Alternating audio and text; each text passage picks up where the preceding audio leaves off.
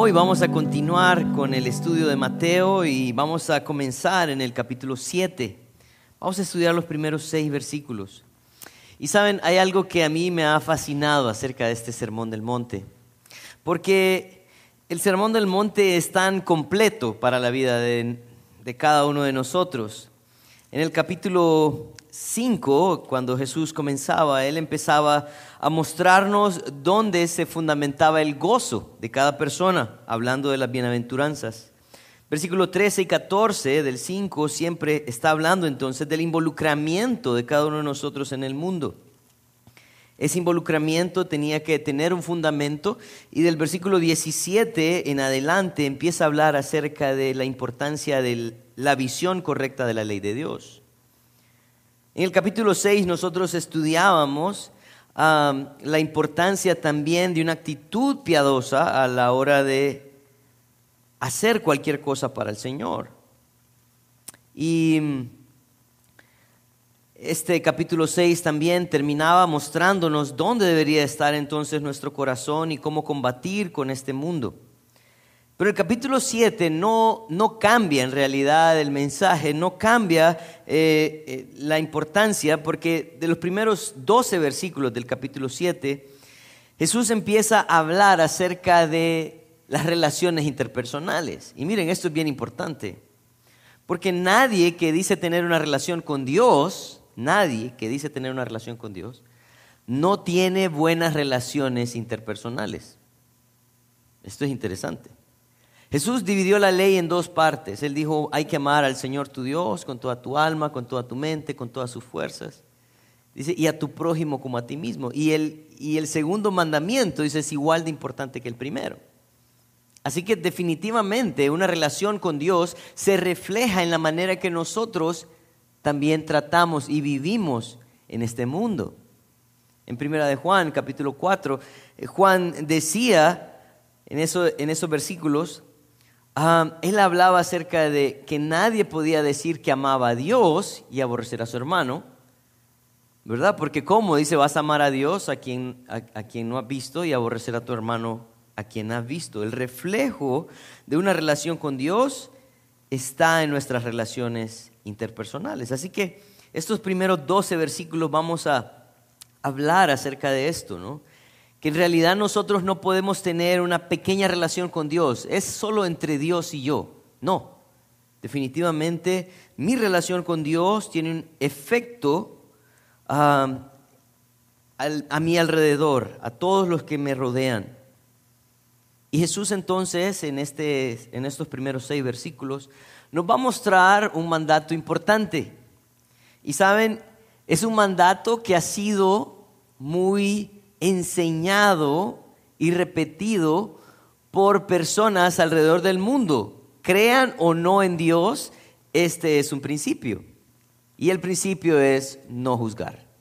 Así que esta mañana nos vamos a tomar el tiempo para poder explicar estos versículos y poder meditar en ellos, ver qué es lo que sí significa el no juzgar y qué es lo que no significa también. Así que eh, mi deseo es que el Señor nos hable esta mañana. Oremos. Padre, queremos esta mañana venir delante de ti, reconociendo que te necesitamos, Señor, reconociendo que cada uno de nosotros tiene, tiene luchas en cuanto a sus relaciones interpersonales. Pero el problema nunca está en las otras personas. El problema radica en mi corazón. Así que ayúdame, Señor, esta mañana a poder compartir esta verdad con mis hermanos y que podamos, Señor, aprender y caminar juntos en la obediencia a tus mandatos y recibir, Señor, el fruto de esta obediencia también en nuestra vida. En tu nombre santo oramos. Amén. Vamos a ir entonces a Mateo capítulo 7 y vamos a empezar entonces con el versículo 1. Dice, no juzguéis para que no seáis juzgados. Como les decía, este es uno de los mandatos que es, ha sido repetido ah, por muchas personas alrededor del mundo, pero tenemos que entender qué es lo que significa. En primer lugar, lo que este versículo significa es que quien se va a encargar un día de juzgar todas las cosas es Dios. Miren lo que, lo que dice Juan capítulo 5, versículo 22. Dice, porque el Padre a nadie juzga, sino que, dio, sino que todo el juicio dio a su Hijo. O sea que Dios va a juzgar a través de Jesucristo. Y fíjense que esto me suena a mí súper interesante, porque si nosotros entendemos el mensaje de Jesucristo, sus enseñanzas, Él siempre nos regresa a la palabra de Dios y a la importancia de ella. O sea que un día vamos a estar delante de Dios y el Señor nos va a decir, ¿qué hiciste con mi Hijo Jesucristo y con su mensaje, con su enseñanza? Y en base a eso vamos a ser juzgados. La razón de esto es que Él no solamente es omnisciente, que todo lo conoce, todo lo sabe, ¿verdad? Sino que también Él no solamente conoce, sino entiende también las motivaciones de nuestro corazón. Miren lo que dice Lucas, capítulo 16, versículo 14 y 15. Dice, y oían también todas estas cosas los fariseos que eran ávaros y se burlaban de él, hablando de Jesús. Entonces les dijo, vosotros sois los que os justificáis a vosotros mismos delante de los hombres, mas Dios conoce vuestros corazones, porque todo lo que los hombres tienen por sublime delante de Dios es abominación. El problema que nosotros encontramos en este capítulo 5, 6 y 7 es que Jesús está diciéndonos que la visión de vida que tenían los escribas y fariseos era errada en cuanto a la obediencia a la palabra de Dios, en cuanto a sus prácticas piadosas y también en cuanto a la relación con los demás. Era causa de burla para los religiosos del momento la enseñanza de Jesús, pero él les decía, ustedes traten de justificarse delante de los hombres, pero un día van a ser juzgados por, delante de Dios porque Él conoce sus corazones. Mateo capítulo 19, 28 Dice Jesús, y Jesús les dijo, de cierto os digo, que en la regeneración, cuando el Hijo del Hombre se siente en el trono de su gloria, vosotros que me habéis seguido, también os sentaréis sobre doce tronos para juzgar a las doce tribus de Israel. Dios juzgará todas las cosas. Esto es bien interesante. ¿Por qué? Porque lo que Jesús está diciendo entonces es que el mandato de no juzgar no significa que yo no voy a tener criterio de lo que es bueno y malo.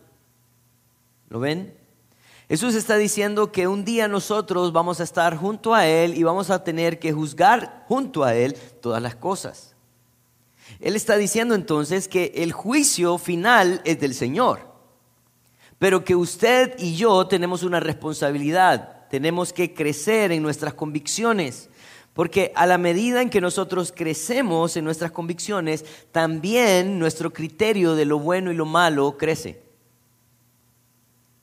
¿Qué significa esto entonces? Algunos ven este mandato como una inhabilitación de la ley hacia el hombre. Entonces hay pastores y cristianos que dicen a mí la ley no, no, no puede contra mí porque ¿quiénes son ellos para juzgarme? Inhabilitan la ley y quieren vivir como ellos quieren. Muchas veces nosotros mismos vemos el pecado de las personas y decimos, pero ¿quién soy yo para juzgar, verdad?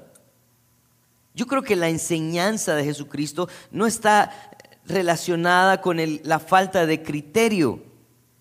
Yo creo que la enseñanza de Jesucristo está enfocada en un carácter hipercrítico, religioso. Saben que hay personas que creen que jugar fútbol es pecado. Honestamente, alguien vino a mí un día y me dijo, pastor, yo creo que la iglesia no debe de jugar fútbol. ¿Por qué? Ah, porque en el fútbol se le sale el demonio a la gente. Entonces el problema no es el fútbol. El problema es tu carácter. Alguien también me dijo una vez, yo creo que las mujeres en la iglesia no deben de usar maquillaje porque el maquillaje es pecado. A lo cual yo creo que les he dicho antes, yo creo que es pecado para algunas mujeres no usar maquillaje. Saben, yo creo que lo que nosotros vemos en, este, en, este, en estos capítulos es que Jesús está dándonos criterio para vivir nuestra vida. Si nosotros vemos el capítulo 5, Él está diciéndonos que nosotros necesitamos buscar el verdadero gozo, no en lo que el mundo nos ofrece, sino en lo que su reino nos ofrece. Nosotros podemos ver también en el capítulo 5, en el versículo 20, Jesús dice, porque no, porque os digo que si vuestra justicia no fuere mayor que la de los escribas y fariseos, no entraréis en el reino de los cielos. Y empieza a hablar acerca de la intención de la ley. Así que no creo que el mandato de no juzguéis nos limita de poder tener criterio para poder vivir una vida que honre y glorifique a Dios. No creo que el no juzguéis nos limita también de saber qué cosas son buenas y qué cosas son malas.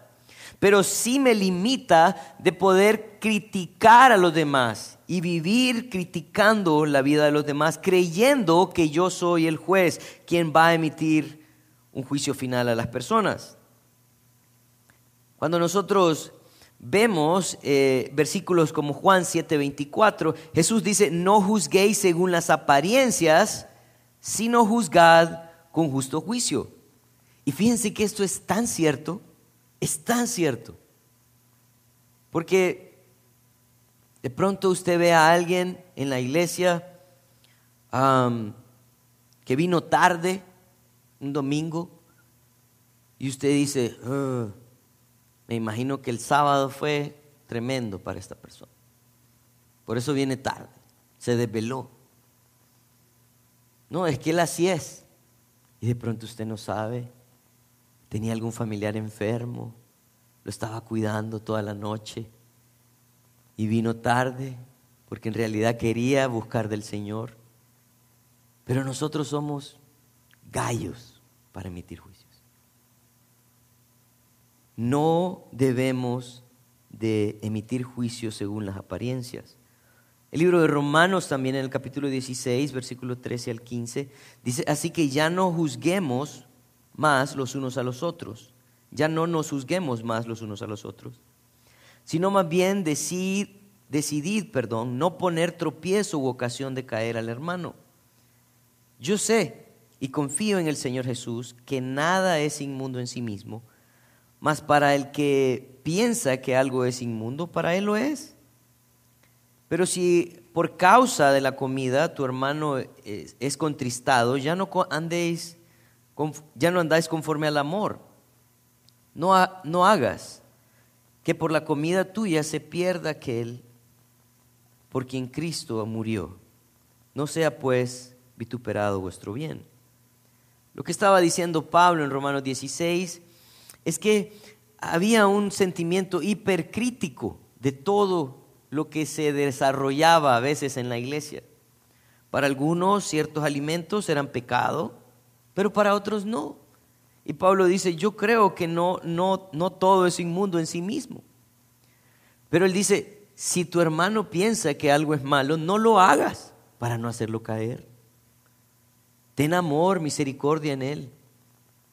Porque, ¿saben? A veces nosotros nos consideramos a nosotros mismos ah, como personas muy santas y muy sabias que nos lleva entonces a menospreciar a otras personas.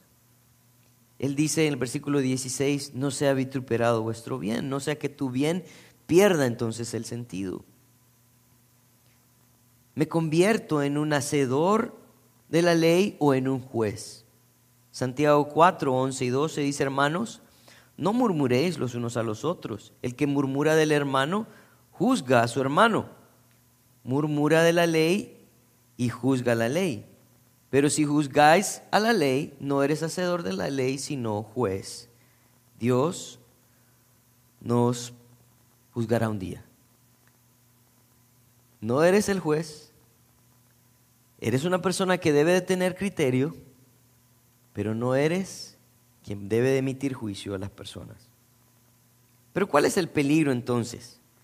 Porque el mandato entonces nos dice que Dios es el que va a juzgar todas las cosas y que un día nosotros vamos a ser juzgados.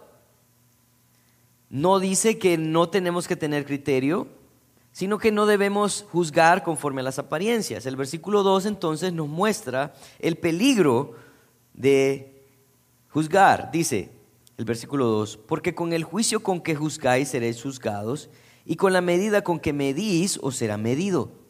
Miren, esto es, esto es bien interesante, porque parece que Jesús está diciendo, ustedes muchas veces sacan un metro y miden a la otra persona, pero parece que ustedes para ustedes mismos sacan otro tipo de metro, ¿verdad? Entonces ustedes evalúan la vida de las personas, pero de una manera, y evalúan su propia vida de otra manera. Muchas personas, muchas personas han salido de las iglesias porque se han sentido juzgadas por las personas. Y lo triste es que estas personas que emiten juicio, por lo general, por lo general, son personas que están también llenas de pecado. Son personas que en realidad no tienen un criterio correcto. ¿Por qué? Porque se han enfocado en ver a los demás y no verse a sí mismo. En el libro de Lucas, en el capítulo 12, versículo 47 y 48, Lucas 12, 47 y 48, dice, aquel siervo que conociendo la voluntad de su Señor no se preparó ni hizo conforme a su voluntad, recibirá muchos azotes. Mas el que sin conocerlo hizo cosas dignas de azotes, será azotado poco. Porque a todo aquel a quien se haya dado mucho, mucho se le demandará. Y al que mucho se le haya confiado, más se le pedirá. Él está diciendo, ¿saben? Ustedes que juzgan, quiere decir que ustedes tienen un criterio de la ley y ustedes son conocedores de ella.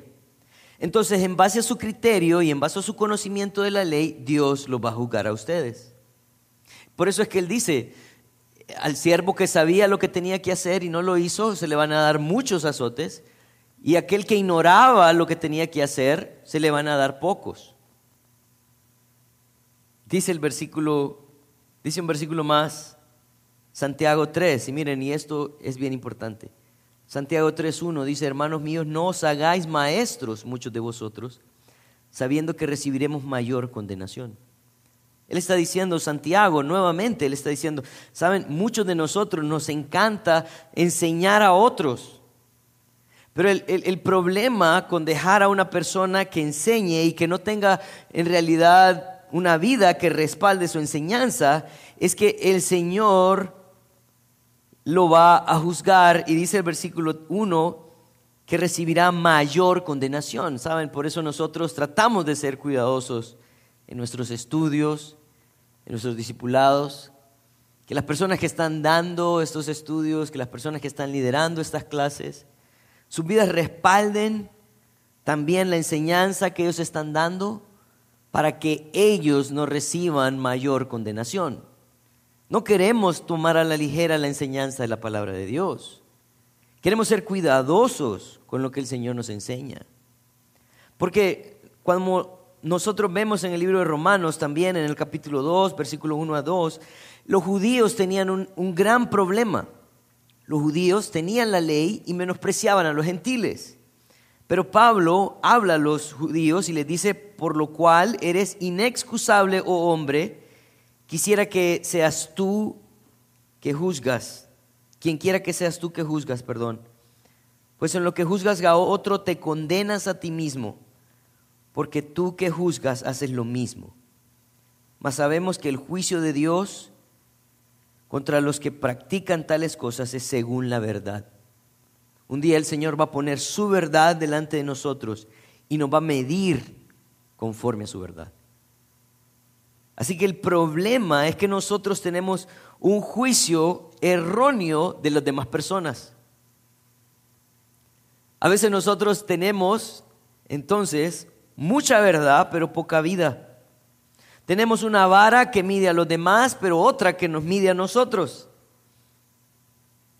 En el libro de Esther hay una historia que a mí me encanta, que ejemplifica muy bien esta idea. En el libro de Esther hay algunos personajes que resaltan. Uno es el rey, la reina, Mardoqueo, su, primo, ¿verdad? Y Amán, quien era en, el, en ese momento la mano derecha del rey. Amán crecía en odio hacia Mardoqueo, quien era judío.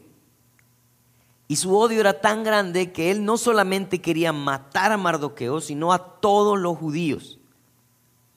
Y él empezó a maquinar leyes y el rey había dado incluso su propio anillo para sellar las leyes, para que todos los judíos fueran erradicados. Lo que Amán no sabía es que la reina Esther también era judía. Y su primo, Mardoqueo, le dice a la reina, reina, tienes que interceder por nosotros. Porque si no, no solamente yo y todos los judíos vamos a morir, sino tú también. La reina pidió que oraran y ella intercedió por el pueblo judío y acusó a Amán de quererla matar a ella, a lo cual el rey reaccionó con mucha ira y en el capítulo 7, versículos 9 y 10 de Esther, nosotros encontramos el desenlace de esto. Miren lo que dice el versículo 9 y 10 del capítulo 7 de Esther. Dice, y dijo Arbona, uno de los eunucos que servían al rey, he aquí en la casa de Amán la horca de 50 codos de altura que hizo Amán para Mardoqueo, el cual había hablado bien por el rey. Entonces el rey dijo, colgadlo en ella. Así colgaron a Amán en la horca que él había hecho preparar para Mardoqueo y se apaciguó la ira del rey. ¿Saben qué es lo que sucedió con aquel que estaba preparando juicio para Mardoqueo? Que cayó en su propio juicio. Y ese es el problema. Cuando nosotros nos dedicamos a medir a los demás, nosotros vamos a ser medidos con esa medida. Y es probable, estoy seguro porque la palabra de Dios lo dice, que vamos a caer entonces en nuestro propio juicio. Lo que nosotros vemos entonces es que una distorsión de las demás personas es raíz de una distorsión propia también. Miren lo que dice el versículo 3 y 4. Dice, ¿Y por qué miras la paja que está en el ojo de tu hermano y no echas de ver la viga que está en tu propio ojo? ¿O cómo dirás a tu hermano, déjame sacar la paja de tu ojo y aquí la viga que está en el ojo tuyo? Jesús empieza a usar entonces una imagen que es una hipérbole, es una exageración, ¿verdad? Con el fin de mostrarnos que cuando nosotros nos convertimos en jueces de las demás personas es porque nosotros estamos ciegos de quiénes somos nosotros. Miren, esto es bien interesante porque ah, cuando nosotros vemos estos versículos 3 y 4, vemos que este mandato está dirigido a un contexto de la iglesia. Esto es interesante. Entre hermanos. Miren lo que dice el versículo 3. Dice, porque miras la paja que está en el ojo de tu hermano. Versículo 4 dice, o cómo dirás a tu hermano. Está hablando de un contexto eclesiástico. O sea que en la iglesia, miren, en la iglesia tenemos dos tipos de personas. Las que vienen a criticar todo, ¿verdad? Y las que están involucradas en el servicio. E, esto es bien interesante porque es cierto, ¿verdad? Hay personas que me dicen, pastor, ¿y por qué no hacemos tal cosa? ¿Y qué está haciendo usted? No, asistiendo. Ok. ¿Y por qué no cambiamos tal cosa? Ah, ok. Está bien. Trabajemos. ¿Verdad? Y, yo creo que esto es bien interesante para nosotros. Porque en la vida así es. Si ustedes ven su trabajo, hay personas que trabajan y otras que critican. ¿Verdad? En su casa también. Hay personas que ayudan y otras que critican qué salada quedó esta comida. Ok. ¿Verdad? ¿Y por qué no taparon ese bote? ¿Y por qué no lo tapa usted? ¿Verdad? Varias veces me lo han dicho. y esto es bien importante, porque cuando yo tengo un juicio erróneo de mí mismo, entonces yo no puedo, no puedo, no puedo ah, reconocer quién soy yo. El deseo de Dios es que nosotros entendamos quiénes somos nosotros. Miren lo que dice Pablo en 2 Corintios capítulo 5 versículo 10. Dice, porque es necesario que todos nosotros compadezcamos ante el tribunal de Cristo, para que cada uno reciba según lo que ha hecho mientras estaba en el cuerpo, sea bueno o sea malo. Y sabemos que este contexto de 2 Corintios no está hablando de juicio para los hijos de Dios. Está hablando de un juicio que va a evaluar el valor de nuestras obras. Esto es bien importante. Porque puede ser que yo llegue con un, un, archivo de este tamaño y yo diga, Señor, mira todo lo que he hecho. Y Él venga y abra el horno de fuego y diga, vamos a ver cuánto de eso queda después de esto, ¿no? Y lo tire. Y después diga, bueno, de todo lo que trajiste, esto es lo único que ha quedado. ¿Por qué? Porque no entendiste el propósito de la vida, no entendiste tu involucramiento, no entendiste el contexto de la ley, te dedicaste a criticar a los demás y nunca trabajaste en ti mismo. Nosotros entendemos entonces que hay una parte muy importante en tener un conocimiento de quiénes somos nosotros.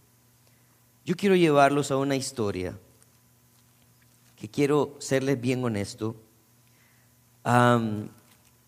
me quebranta cada vez que la leo. Así que si nunca me han visto llorar, hoy puede ser el día. Y es la historia en 2 de Samuel, capítulo 12. En 2 de Samuel, capítulo 12, nosotros encontramos a Natán, amigo del rey David, que él llega a hablar con el rey David. Natán tenía una intención. La intención de Natán era ayudar a su hermano a ver su condición. Y por esa razón creo que la Biblia es tan completa en su enseñanza. Porque lo que Jesús está diciendo es que antes de ir a buscar sacar la paja del ojo de mi hermano, yo tengo que trabajar en mí mismo. Miren lo que hizo Natán. Versículo 1 dice, Jehová envió a Natán a David y viniendo a él le dijo, habían dos hombres en una ciudad, el uno rico y el otro pobre. El rico tenía numerosas ovejas y vacas, pero el pobre no tenía más que una sola corderita, que él había comprado y criado y que había crecido con él y con sus hijos juntamente, comiendo de su bocado y bebiendo de su vaso y durmiendo en su seno. Y la tenía como una hija. Y vino uno de camino al hombre rico, y éste no quiso tomar de sus ovejas y de sus vacas para guisar para el caminante que había venido a él, sino que tomó la oveja de aquel hombre pobre y la preparó para aquel que había venido a él. Entonces se encendió el furor de David en gran manera contra aquel hombre y dijo a Natán, vive Jehová, que el que tal hizo es digno de muerte y debe pagar la cordera con cuatro tantos, porque hizo tal cosa y no tuvo misericordia. Versículo 7 dice, entonces dijo Natán a David, tú eres aquel hombre. Así ha dicho Jehová, Dios de Israel. Yo te ungí por rey sobre Israel y te libré de la mano de Saúl y te di la casa de tu Señor y las mujeres de tu Señor en tu seno.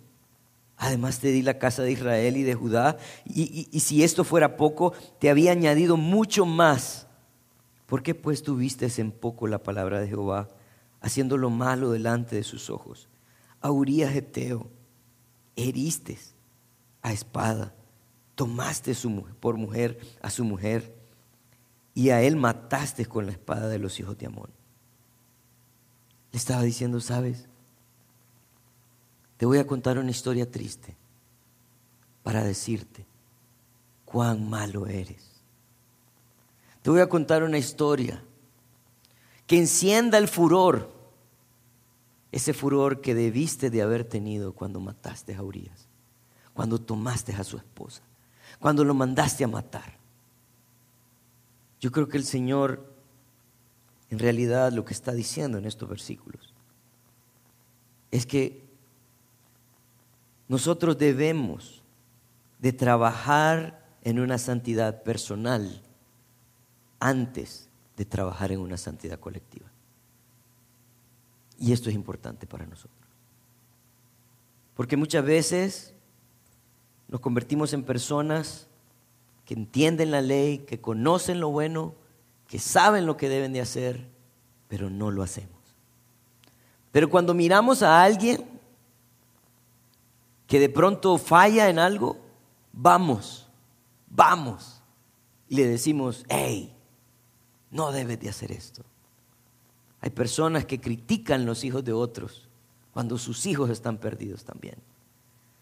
Hay personas que, que critican a los hermanos por acciones o actitudes y emiten juicios duros en contra de ellos, pero no se evalúan a ellos mismos tampoco. Entonces, ¿cuál es la solución para esto?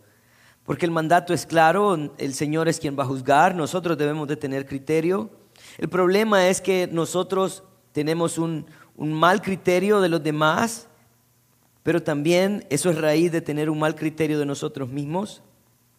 Y en el versículo 5 y 6 parece que Jesús nos da la solución. Y él dice, hipócrita, saca primero la viga de tu propio ojo y entonces verás bien para sacar la paja del ojo de tu hermano. Esta es la cuarta vez que el Señor Jesús usa la palabra hipócrita, entendiendo que lo que Él está tratando de, de motivarnos es a que no vivamos una vida mediocre o una doble vida, sino que empecemos por lo que es más importante, por evaluarnos a nosotros mismos. En primera de Juan, capítulo 1, versículo 8 al 10, dice, si decimos que no tenemos pecado, nos engañamos a nosotros mismos y la verdad no está en nosotros. Si confesamos nuestros pecados, Él es fiel y justo para perdonar nuestros pecados y limpiarnos de toda maldad. Si decimos que no hemos pecado, le hacemos a Él mentiroso y su palabra no está en nosotros. Él está diciendo, ¿saben? Todos somos pecadores. Nadie puede acercarse a otro pensando que no es pecador. La manera de acercarte a tu hermano es reconociendo que eres un pecador. La manera de acercarte a tu hermano es habiendo sacado la viga que está en tu propio ojo. En el libro de Juan, en el capítulo 8, versículo 46, Jesús les decía a los fariseos y a los escribas, ¿quién de vosotros me redarguye de pecado? ¿Quién de ustedes puede juzgarme? Y saben, ellos callaban, porque su vida le daba la autoridad para hablar. Y el deseo de Jesús no era juzgarlos, el deseo de Jesús era compartir la verdad. Cuando nosotros vemos el libro de Romanos también, Pablo nos recuerda en Romanos 5:12, dice, por tanto, como el pecado entró en el mundo por un hombre, y por el pecado la muerte, así la muerte pasó a todos los hombres, por cuanto todos pecaron. Somos pecadores. Somos pecadores. El único santo es Jesús. Mi responsabilidad, entonces, es examinarme, es poder trabajar en mi vida. Yo creo que algo que nosotros encontramos en este versículo 5. Es que tenemos una responsabilidad con mi hermano. Miren lo que dice, saca primero la viga de tu propio ojo y entonces verá bien para sacar la paja del ojo de tu hermano. O sea que sí necesito ir a mi hermano. Mi criterio de la verdad tiene que ejecutarse con mis hermanos. Pero Jesús nos está diciendo cómo. Y usando esta exageración de una viga, nos hace pensar, ¿cómo irías delante de tu hermano después de haberte sacado un trozo de madera de tu ojo. Irías humillado, irías con amor y le dirías, hermano, yo acabo de lidiar con algo mucho más grande. Mi pecado es terrible y quiero ayudarte a que no caigas en lo mismo. Algunos consideran que la paja y la viga está hablando de un pecado más grande y un pecado más pequeño. Yo creo que los pecados son pecados delante de Dios, pero yo creo que sí está hablando del orgullo del hombre, que lo limita de tener misericordia, amor, compasión por las personas.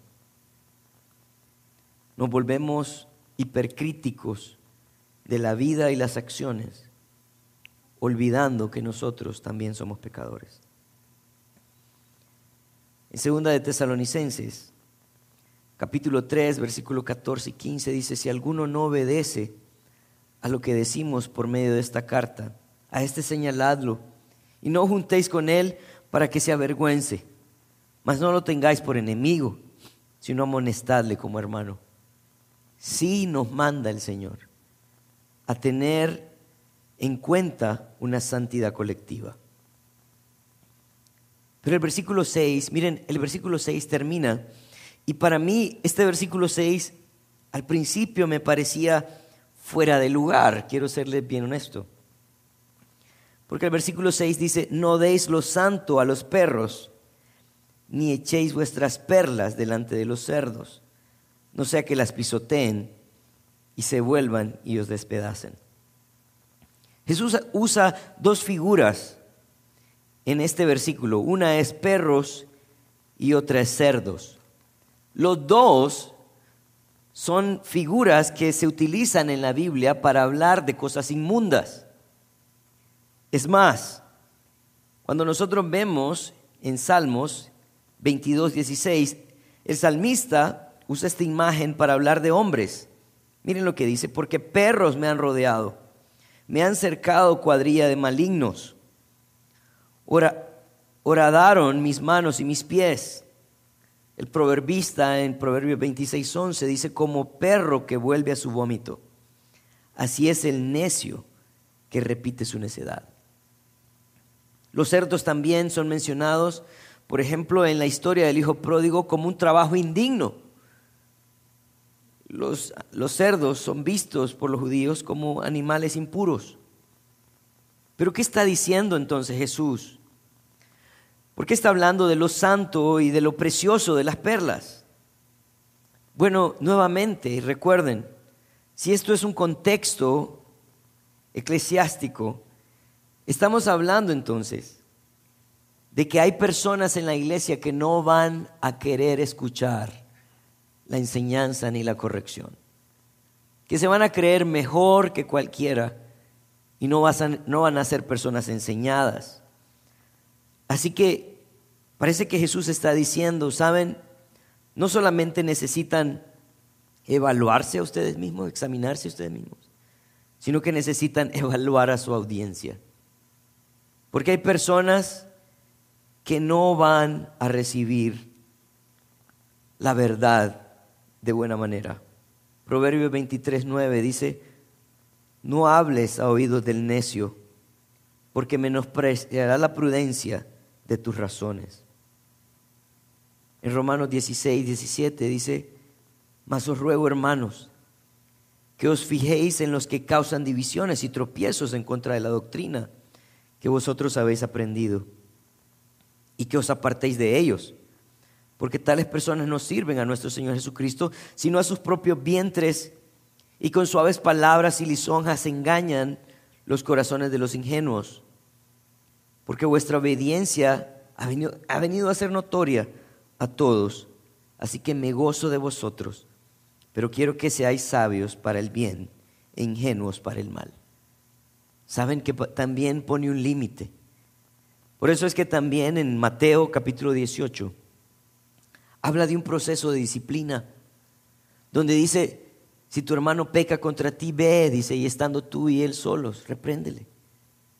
Dice, si él se arrepiente, ha ganado un hermano. Pero si no te oyere, dice, lleva dos para que sean testigos. Y si no te oyere, entonces, dice, Lleva a los ancianos y los pastores de la iglesia. Y si no se arrepiente, entonces díganle a la iglesia, hermanos, este hermano no se arrepiente. Necesitamos evangelizarlo, necesitamos mostrarle a Cristo. Y si aún así no se arrepiente, entonces tenemos que decirle, hermano, no tienes cabida en esta iglesia, porque nosotros estamos buscando la santidad, nosotros estamos buscando honrar a Dios, y tú no quieres tener nada que ver con esto. No des lo santo a los perros, ni las perlas a los cerdos. Y saben, esa es una palabra muy fuerte, pero es una palabra necesaria para nosotros, porque muchas veces actuamos como perros y como cerdos que menospreciamos lo santo y lo precioso de la palabra de Dios para continuar en nuestro pecado. Jesús lo dijo. Yo quiero terminar esta mañana meditando en, en algunas cosas importantes. El mandato de no juzgar no significa que nosotros vamos a cerrar nuestra conciencia y conocimiento de lo que es correcto y agrada a Dios. El mandato está enfocado en una actitud religiosa que menosprecia a los demás. También el cumplimiento del mandato es simple. No se trata de nunca ir a mis hermanos. Se trata de ir con amor y misericordia, compasión, porque mi deseo es sacarlo de su error, que yo, aquel error que yo ya reconocí. A veces nosotros encontraremos personas que se burlan de la palabra y de Jesucristo. Jesús nos enseña que no debemos de perder el tiempo con estas personas pero sí seguir siendo un testimonio a ellos de un Dios que los espera, espera su arrepentimiento. Acuérdense, hermanos, el Señor anhela una santidad personal antes de ir a una santidad colectiva. Cuando las personas rechazan la palabra de Dios, solo podemos esperar que el Señor le brinde arrepentimiento. Nuestra responsabilidad es ser testimonio. Vamos a orar. Padre, reconocemos que mm, tenemos una lucha porque nos volvemos, Señor, hipercríticos de la vida de los demás. Porque a veces tratamos de tapar nuestros pecados evaluando la vida de los otros. Porque a veces, Señor, nos hace sentir mejor cuando otros se equivocan. Perdónanos, Señor, y ayúdanos a poder vivir en santidad. Poder anhelar también la santidad colectiva, Señor. Una iglesia santa que se edifica y que crece, Señor, para testimonio al mundo. Porque tú has hecho una obra personal que también me lleva a pensar y amar a mi hermano como tú, como tú me amaste, Señor muriendo en una cruz por mí. Ayúdanos a hacer una iglesia diferente, Señor. En tu nombre santo oramos. Amén.